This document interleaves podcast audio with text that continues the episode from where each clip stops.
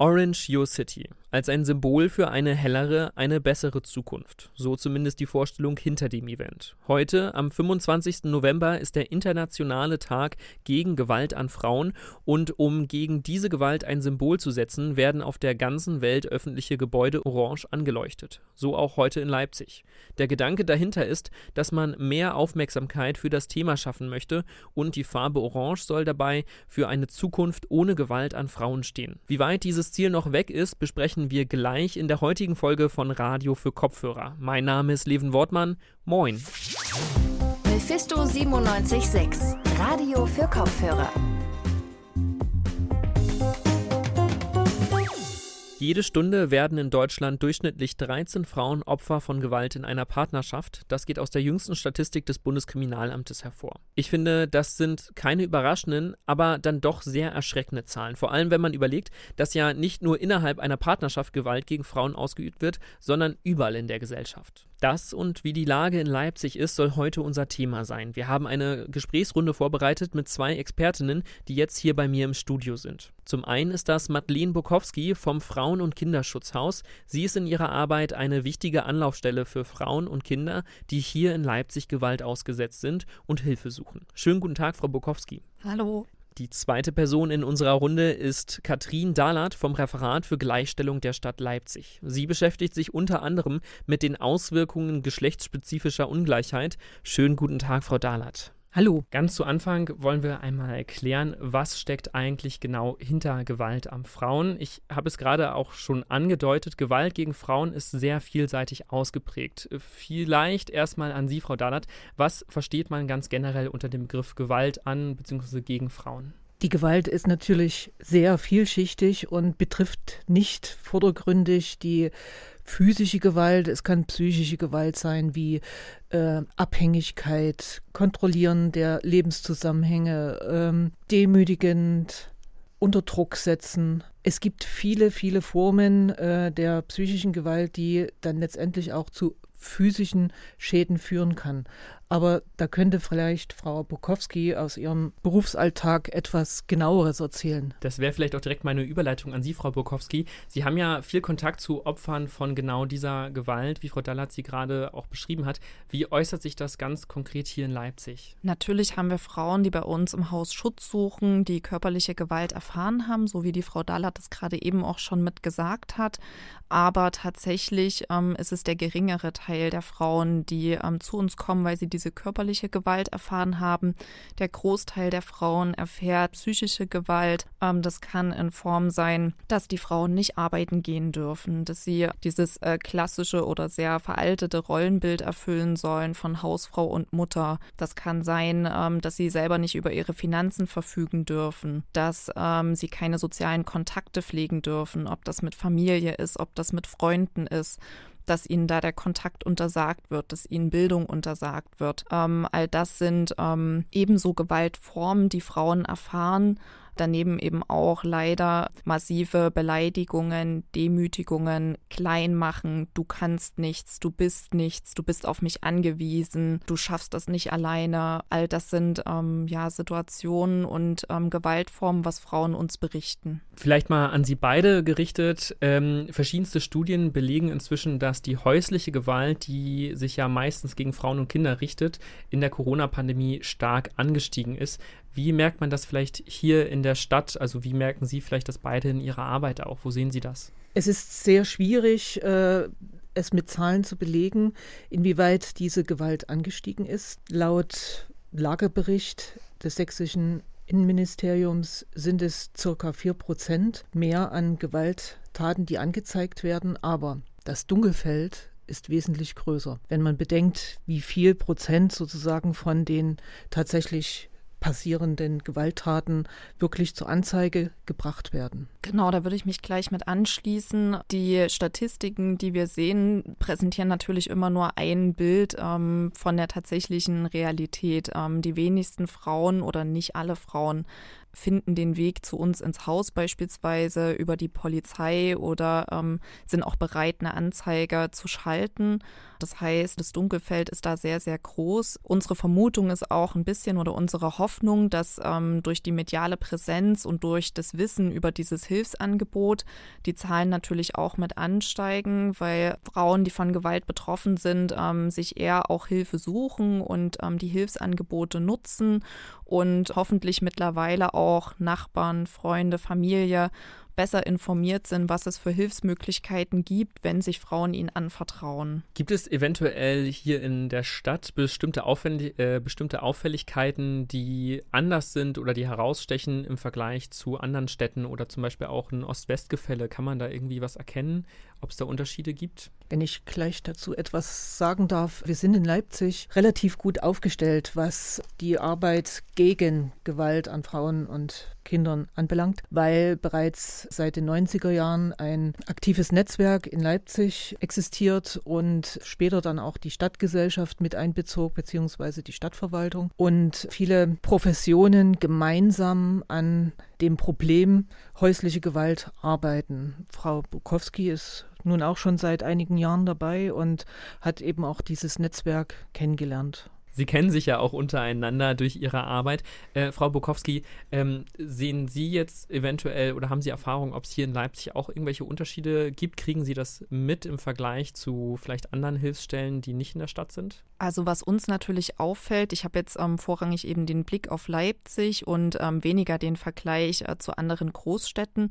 Was uns aber schon auffällt, dass es für Frauen natürlich deutlich schwieriger ist, sich Hilfe zu suchen, wenn sie beispielsweise im ländlichen Raum leben, weil es da natürlich ähm, viel offensichtlicher und leider auch viel stigmatisierender ist, sich Hilfe zu suchen, wo ähm, ja jeder jeden kennt und ähm, hier in der Stadt Leipzig ähm, die Anonymität nochmal eine andere ist und die Hemmschwelle sicherlich auch eine andere ist, in eine entsprechende Beratungsstelle zu gehen oder dann tatsächlich auch den Schritt zu gehen und sich vom Partner oder Ehemann zu trennen. Da scheint mir dieses ganze Thema Infrastruktur natürlich auch äh, eine Rolle zu spielen. Wo kann man äh, Angebote schaffen? Wie sind die dann auch erreichbar, wenn Sie sagen, ländliche Region?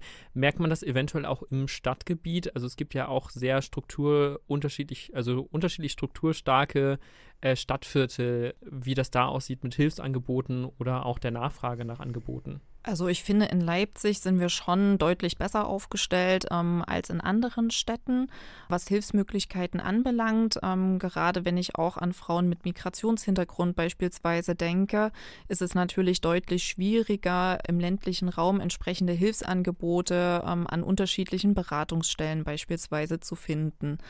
Was wir merken, ist, dass es mehr Angebote beispielsweise auch für psychisch kranke oder für suchterkrankte Frauen braucht.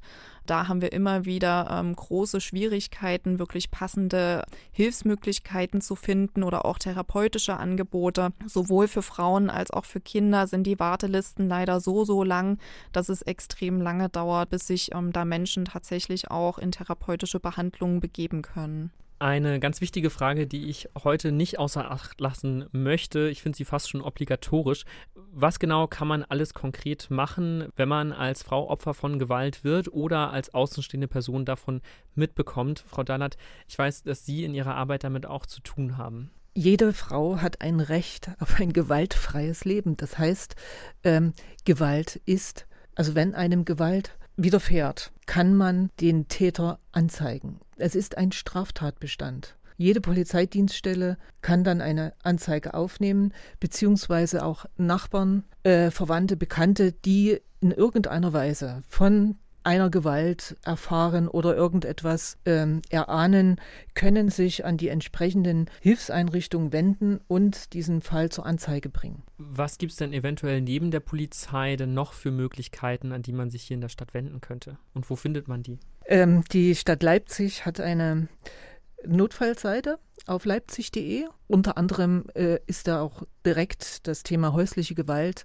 visualisiert. Und ähm, heute geht aktuell die Karte bzw. das Netzwerk in Leipzig online und dort sind sämtliche Hilfsangebote ja visualisiert. Das heißt, dort findet man einen recht guten Überblick, wo man überall hingehen kann, wenn man Hilfe sucht. Frau Bukowski, Sie sind ja sozusagen oder arbeiten ja auch an einer Stelle, wo man hingehen kann, wenn man Hilfe sucht. Wie läuft das Ganze ab? Wie kann man zum Beispiel auf Sie und Ihre Institution zukommen und sich Hilfe suchen? Der erste Schritt ist ja meistens der schwerste, ähm, tatsächlich sich selbst einzugestehen, dass es Gewalt ist, was mir widerfährt und dass es nicht richtig ist, was da passiert. Und unser großes Anliegen ist, Frauen zu ermutigen, sich das nicht länger gefallen zu lassen und sich entsprechend Hilfe zu suchen, sich beraten zu lassen das muss nicht immer gleich direkt der Schritt ins Frauenhaus sein, sondern in der Regel beginnt es dabei, ähm, dass Frauen telefonisch bei uns anrufen. Wir haben mittlerweile seit April die zentrale Sofortaufnahme der Frauen- und Kinderschutzeinrichtungen in Leipzig. Das heißt eine zentrale Nummer, wo Frauen anrufen können und sich beraten lassen können. Diese Telefonnummer steht natürlich nicht nur den betroffenen Frauen, sondern auch Familien, Freunden und anderen Menschen zur Verfügung, die ähm, von dieser Gewalttat Kenntnis bekommen haben und im Namen der Frau oder sie darin unterstützen, ähm, dieses Hilfsangebot wahrzunehmen. Wir haben eine Beratungsstelle, die ähm, Krisen- und Interventionsstelle, was Frau Dahlert vorhin gesagt hat, auf der Kalibknechtstraße. Das heißt, ähm, wir haben ja immer wieder Frauen, denen es lieber ist, ähm, sich erstmal anonym beraten zu lassen. Und es gibt Frauen, die sich lieber persönlich beraten lassen wollen. Und dann ist eben eine Möglichkeit, ähm, wenn die Situation so ähm, extrem ist, dass sie tatsächlich sagen, ich halte es nicht länger aus, dann kann das der Schritt äh, ins Frauen- und Kinderschutzhaus oder in eins der anderen Frauenhäuser in Leipzig sein. Das kann aber auch beispielsweise die Vermittlung an Rechtsanwältinnen sein, mit denen wir sehr gut zusammenarbeiten, wo ähm, ein Gewaltschutz beispielsweise beantragt werden kann und ein Kontakt- und Näherungsverbot. Also es gibt da wirklich verschiedene Optionen, verschiedene Wege, denen von Gewalt betroffene Frauen und Kinder gehen können. Weitere Informationen dazu packen wir euch natürlich auch in die Show Notes der heutigen Folge.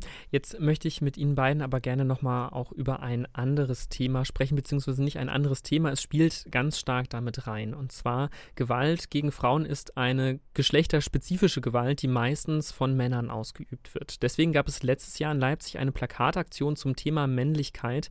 Nochmal an Sie, Frau Dallert. Was hat das Bild von Männlichkeit mit Gewalt gegen Frauen zu tun? Es geht nicht nur um das Bild von Männlichkeit, sondern um die äh, strukturellen gesellschaftlichen Verhältnisse. Und wenn man die Geschichte etwas äh, beleuchtet, die Emanzipation der Frau ist gerade mal 100 Jahre alt. Und ähm, die Abhängigkeit oder die Unabhängigkeit von Frauen ist viel jünger. Ähm, es hinterlässt Spuren und ähm, das Bild des starken und mächtigen Mannes äh, herrschte natürlich über Jahrhunderte vor und hat die Gesellschaft geprägt. Dementsprechend sind die Gewaltverhältnisse eben aufgeteilt gewesen. Dieses Bild zu verändern, dazu braucht es einen gesellschaftlichen Willen, das geht dann los bei äh, Bildungsangeboten innerhalb der Kinder- und Jugenderziehung. Also wie sind Schulbücher gestaltet? Wie werden die Geschlechtsverhältnisse dargestellt? Wie ähm, werden die Rollen bezeichnet? Wie sind sie zu sehen? Äh, wie werden Grenzüberschreitungen gerade in Schule und äh, Jugendeinrichtungen geahndet und so weiter und so fort? Da gibt es wahnsinnig viel zu tun, um die unterschiedlichen Machtverhältnisse der Geschlechter einigermaßen anzugleichen. Frau Bukowski, haben Sie in Ihrer Arbeit auch mit Männern zum Teil zu tun und wie äußert sich das, wenn Sie mit Männern zu tun haben oder läuft das Ganze nur indirekt ab? Also tatsächlich haben wir so gut wie keinen Kontakt ähm, zu den Gewalttätern, ähm, was in der Regel oder in den meisten Fällen die ähm, Lebensgefährten, die Ehemänner oder die Ex-Partner sind. Ähm, da haben wir selber keinen, keinen Kontakt. Unsere Arbeit beschränkt sich auf die Arbeit mit den Frauen und Kindern, die bei uns im Haus Schutz suchen oder sich telefonisch beraten lassen. Aber tatsächlich ähm, stellen wir das auch fest, dass diese sehr klassischen und sehr traditionellen und veralteten Rollenbilder so so festsitzen. Das wäre auch mein Punkt, da schon anzusetzen, wirklich in frühester Kindheit ähm, Präventionsprojekte anzusetzen, um eben diese sehr klassischen und veralteten Rollenbilder aufzuweichen. Sie fragten nach dem nach dem Kontakt zu Männern in Bezug auf häusliche Gewalt. In Leipzig gibt es die Triade die Täterberatung. Und diese Beratungsstelle arbeitet mit äh, Tätern, die sozusagen ihr Gewaltverhalten verändern wollen. Und Dort sind natürlich nicht nur männliche Täter, sondern auch weibliche Täter. Und das war in der Corona-Zeit, was heißt war, ist leider noch, äh, sehr auffällig, dass die relativ geringe Anzahl an Täterinnen in dieser Zeit angewachsen ist. Das spielt natürlich auch wieder mit diesem äh, Rollenklischee und den Geschlechterungleichheiten zusammen, weil sehr viel Last und Stress innerhalb der Familie durch diese Corona-Einschränkungen auf den Frauen lastete und dann natürlich auch äh, zu entsprechenden Stress- und Aggressionsrollen oder Ausbrüchen führte. Jetzt werden heute verschiedene Gebäude der Stadt orange angeleuchtet als ein Statement gegen Gewalt an Frauen. Mit dieser Aktion wird das Problem ja aber morgen nicht erledigt sein. Woran fehlt es momentan ganz konkret, auch hier in Leipzig, um das Problem Gewalt gegen Frauen behandeln zu können? Wo muss angesetzt werden? Ich finde tatsächlich, der erste Schritt ist immer dieses ähm, Bewusstmachen und das Sichtbarmachen. Und dafür ist die Aktion sehr, sehr schön, dass alle Menschen äh, auch ein bisschen wachgerüttelt werden und ähm, diese Problematik in den Fokus tritt.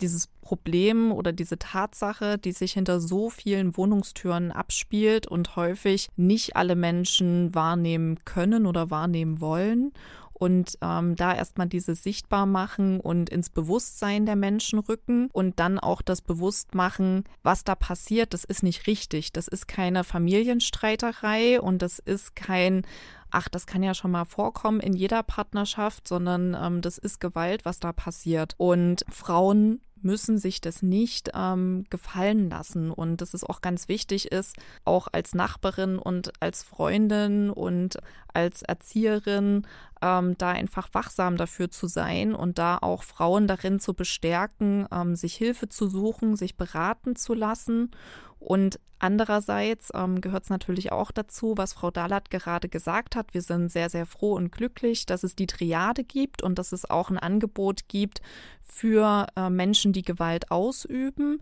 da anzusetzen. Aber da ist es natürlich immer wichtig oder Voraussetzung, dass die Personen selber erstmal eine Einsicht haben, dass das, was sie an Verhalten zeigen, eben nicht richtig ist und dass es nicht in Ordnung ist, als Mann seine Frau zu schlagen wenn wir das ganze Problem, das ist ja eine sehr persönliche Ebene, die Sie jetzt gerade beschrieben haben, ähm, also was jeder jetzt aktiv im Alltag tun kann, einfach aufmerksam sein, äh, Sachen ansprechen, mit Leuten ins Gespräch gehen. Was gibt es denn vielleicht auch ganz generell in der Stadt, so ich sag mal, auf höherer struktureller Ebene vielleicht noch für Probleme, für Dinge, die getan werden können? Also woran mangelt es? Gibt oder mangelt es nirgendwo dran? Also was sieht's, wie sieht es aus mit Geldern, mit äh, Bildungsangeboten ähm, in der Politik? Wir haben jetzt gerade mit äh, dem Frauen- und Kinderschutzhaus beziehungsweise mit ihrem Verein, Frau Bukowski, ein Modellprojekt Leipzig in Zusammenarbeit mit dem Freistaat Sachsen für mindestens drei Jahre gestartet, in dem eine ständige Sofortaufnahme und ein zusätzliches Frauenhaus äh, aufgemacht wurde in Leipzig. In der Vergangenheit gab es immer mal Schwierigkeiten, die entsprechenden Gelder für diese, diesen Hilfebereich bereitzustellen. Äh, 2019 haben wir gemeinsam mit diesem Netzwerk eine Sicherheitskonferenz mit dem Präventionsrat der Stadt Leipzig durchgeführt, wo die ganzen Probleme auf den Tisch gelegt wurden. Und äh, daraufhin hat die Stadt Leipzig mit dem Freistaat Sachsen zusammen einiges verändert. Unter anderem ist ein Modellprojekt mit der neuen ständigen Sofortaufnahme und einem zusätzlichen Frauenhaus gestartet worden. Viele zusätzliche Gelder für die Beratungsstellen bereitgestellt worden. Aber wie das so ist, es reicht immer noch nicht. Also zum Beispiel die Koordinierungs- und Interventionsstelle mit circa 3418 Beratungen im Jahr ähm, ist schon ziemlich an der Grenze, was die Belastbarkeit von den Personalstellen anbelangt. Insofern müsste das aufgestockt werden. Nun ist es eben immer sehr schwierig für sogenannte freiwillige Aufgaben dann das entsprechende Geld äh, politisch bereitzustellen. Aber der Stadtrat in Leipzig ist diesbezüglich sehr offen und ähm, hat, wie gesagt, in der Vergangenheit mit entsprechenden Beschlüssen das vierte Frauenhaus und die Sofortaufnahme sozusagen durch gezogen. Da muss ich jetzt einmal kurz einhaken und nachfragen. Sie sagen freiwillige Aufgaben. Bedeutet das, dass genau diese Art von Hilfeangebot oder zum Teil ja auch Prävention ähm, nicht staatlich gefordert ist, sondern sozusagen die Kommunen freiwillig selber angehen müssen? Ich sagte sogenannte freiwillige Aufgaben. Ähm, die Stadtverwaltung, die hat selbstverständlich Pflichtaufgaben zur erfüllen im Jugendbereich, im Sozialbereich. Der Frauenschutz gehörte, also ist sozusagen äh, rechtlich nicht so verankert. Die Istanbul-Konvention, die 2018 durch die Bundesrepublik ratifiziert wurde, schreibt selbstverständlich ein Recht bzw. einen Anspruch jeder Frau auf Schutz und Hilfe vor. Aber das hat die Bundesrepublik sozusagen unterzeichnet und die Länder sind verpflichtet, diesen Schutz zu gewähren. Die Kommunen leisten selbstverständlich in der Vergangenheit und in der Gegenwart schon sehr viel Hilfe diesbezüglich, aber es hat halt keine rechtliche Verpflichtung gegeben. Deshalb wurden immer nur über politische Entscheidungen Finanzierungen zur Verfügung gestellt. Meine Abschlussfrage an Sie beide ist, was würden Sie generell nochmal gerne gesagt haben anlässlich des Internationalen Tags gegen Gewalt an Frauen? Frau Dallat, mögen Sie vielleicht den Anfang machen? Äh, ich kann es einfach nur noch mal unterstreichen, was hier schon mehrmals gesagt wurde. Keine Frau muss sich demütigen lassen, muss sich in irgendeiner Weise quälen lassen, muss eine Abhängigkeit erdulden. Es gibt Hilfsangebote, sie sind zu nutzen und wir müssen alle aufmerksam sein, wo Gewalt geschieht, muss etwas dagegen getan werden. Frau Bukowski. Mir wäre es ein sehr, sehr großes Anliegen, ähm, was Frau Dahlat auch gerade eben angesprochen hat mit der Istanbul-Konvention, die nun seit 2018 ähm, von der Bundesrepublik ratifiziert wurde, anerkannt wurde, sich dazu bekannt wurde, dass das, ähm, was in dieser Istanbul-Konvention ähm, gefordert wird und ähm, ja schwarz auf weiß ähm, steht, dass das tatsächlich auch flächendeckend umgesetzt wird und dass das nicht ähm, was wir im Moment erleben, ist eine Zersplitterung in Deutschland. Das heißt, jedes Bundesland, äh, jede Stadt, jede Kommune handhabt das für sich und versucht da ähm, anzusetzen und versucht da ähm, schon was Positives auch in dem Bereich zu bewirken. Aber wir haben da so eine große Zersplitterung und dass das gebündelt wird und wirklich flächendeckend ähm, dieser Thematik sich gewidmet wird, um tatsächlich auch nachhaltig ähm, zu einer Verbesserung beizutragen. Und ähm, da würde ich noch mit einem anderen Wunsch ähm, mit ergänzen wollen.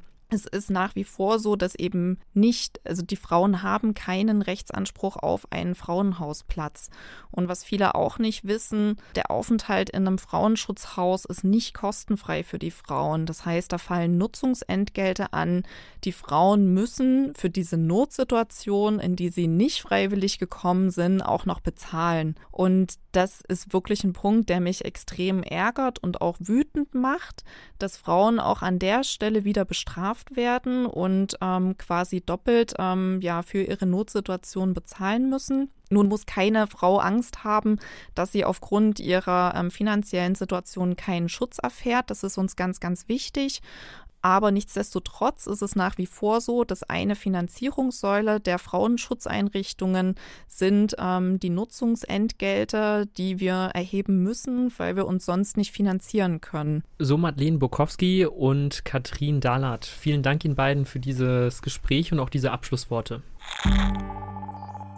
Wir haben das Gespräch gestern voraufgezeichnet und viel bleibt mir jetzt auch nicht mehr wirklich zu ergänzen. Vielleicht nur noch mal zusammenfassend lässt sich sagen, dass das Thema alle Menschen betrifft. Wir sollten alle gerade jetzt mit offenen Augen anderen Menschen begegnen und die Probleme können nur gelöst werden, wenn noch mehr Unterstützung geleistet wird und sich eine andere Form von Männlichkeit in der Gesellschaft etabliert. Mehr Informationen zu dem Thema und auch die Anlaufstellen findet ihr in den Shownotes dieser Folge. Und dann bleibt mir noch ein Dankeschön an Miriam Wüst, Leonard Dodecek und Jana Laborenz für die Produktion dieser Folge auszurichten. Mein Name ist Leven Wortmann. Auf Wiederhören. Mephisto 976, Radio für Kopfhörer.